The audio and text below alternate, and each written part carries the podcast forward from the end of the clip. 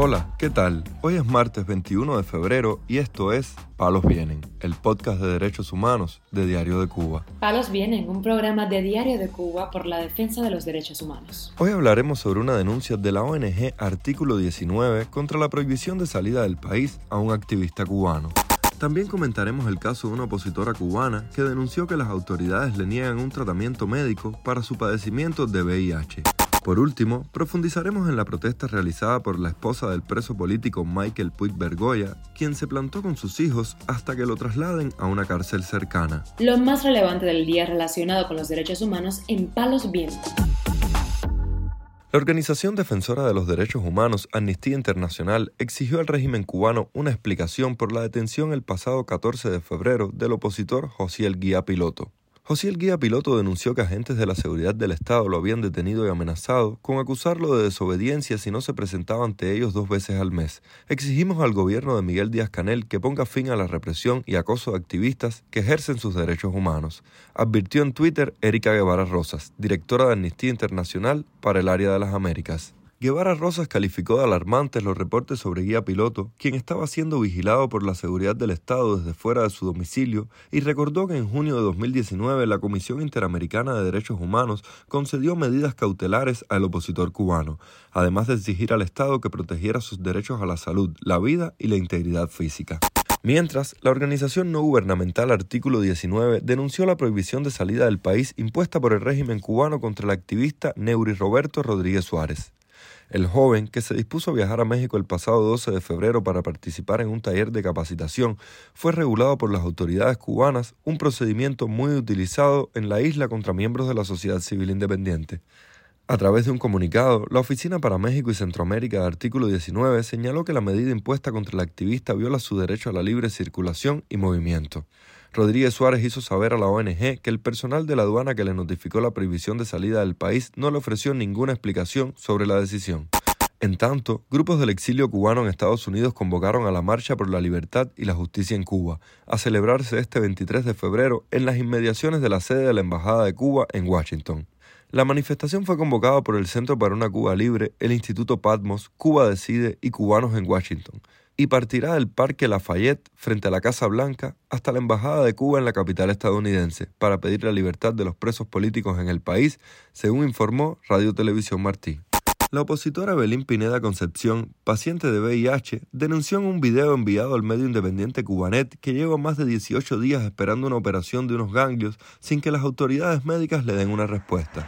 Yo de Belín Pineda Concepción, eh, delegada del Movimiento de Opositores por una Nueva República de aquí de Guanajuato, me encuentro plantada aquí al frente de mi casa con este cartel porque llevo 18 días siendo paciente de VIH, bastante complicada, con estos, estos ganglios de los bajos de los brazos, 18 días, yendo a todos los hospitales, en el Clínico, Calixto García, el Policlínico de Especialidades, y ninguno me dan solución a esto. ellos lo único que me saben decir es que esto lleva una cirugía, operación pero no encuentran un cirujano que me opere, no tienen recursos en, en los salones para operarme, ni tampoco tienen un hospital donde me puedan eh, operar. Tomando vagamente por ser opositor como una represión,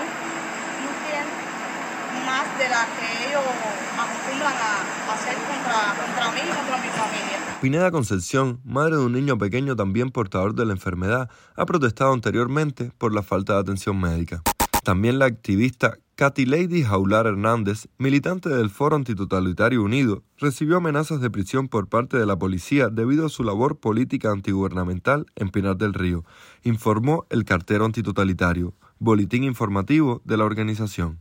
La cubana fue amenazada el 17 de febrero durante un interrogatorio con recibir una condena de entre 10 y 30 años de cárcel, incluso pena de muerte, por mantener vínculos de trabajo con personas que deseaban derrocar al gobierno socialista y a la revolución. A su vez, la amenazaron con su hija pequeña y con que la podrían separar de ella fácilmente aprovechando el nuevo código penal. La esposa del preso político del 11 de julio, Michael Puig Bergoya, se plantó con sus hijos hasta que lo trasladen a una cárcel más cercana a ellos para poderlo visitar, según dijo en una directa en sus redes sociales. Yo, Sailino Núñez Pérez, esposa de Michael Puy y Bergoya, mismo sentenciado a 12 años de privación de libertad por los sucesos del 11 de julio y dos por un delito fabricado allá en prisión.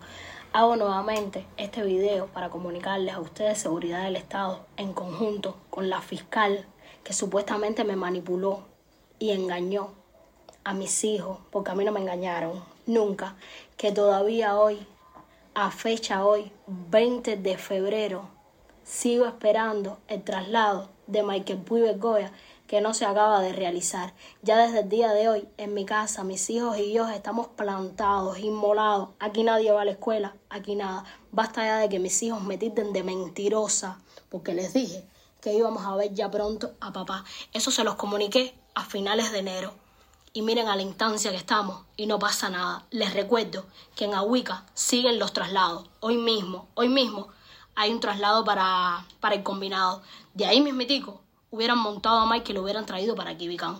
Basta ya de sus mentiras, que no les creo ninguna, ni me voy a callar. Voy a seguir denunciando y si quieren vengan a buscarme. Mis hijos ni van más a la escuela ni van a nada, hasta que no vean a su padre. Basta ya. Es libertad para Michael Puy y estoy muy orgullosa de estar en el miembro Cuba de luto. Aquí estoy, para que vengan a buscarme. La familia del preso político debe recorrer más de 150 kilómetros para visitarlo en la cárcel, y a pesar de que el gobierno les prometió que lo trasladaría a un penal más cercano a su lugar de residencia en Guinness, Maya Beque, hasta el momento tienen que seguir yendo a verlo a la cárcel de Ahuica, en Colón, Matanzas. Bergoya fue detenido el 12 de julio de 2021 por haber participado en las protestas pacíficas del día anterior en la localidad de Guines, Mayabeque.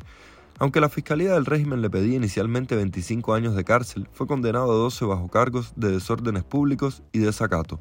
No conforme con esa condena, el régimen le sumó dos años más a Puig Bergoya, encontrándose ya en prisión tras acusarlo de desacato al jefe de la prisión de Quibicán, el primer establecimiento penitenciario donde estuvo.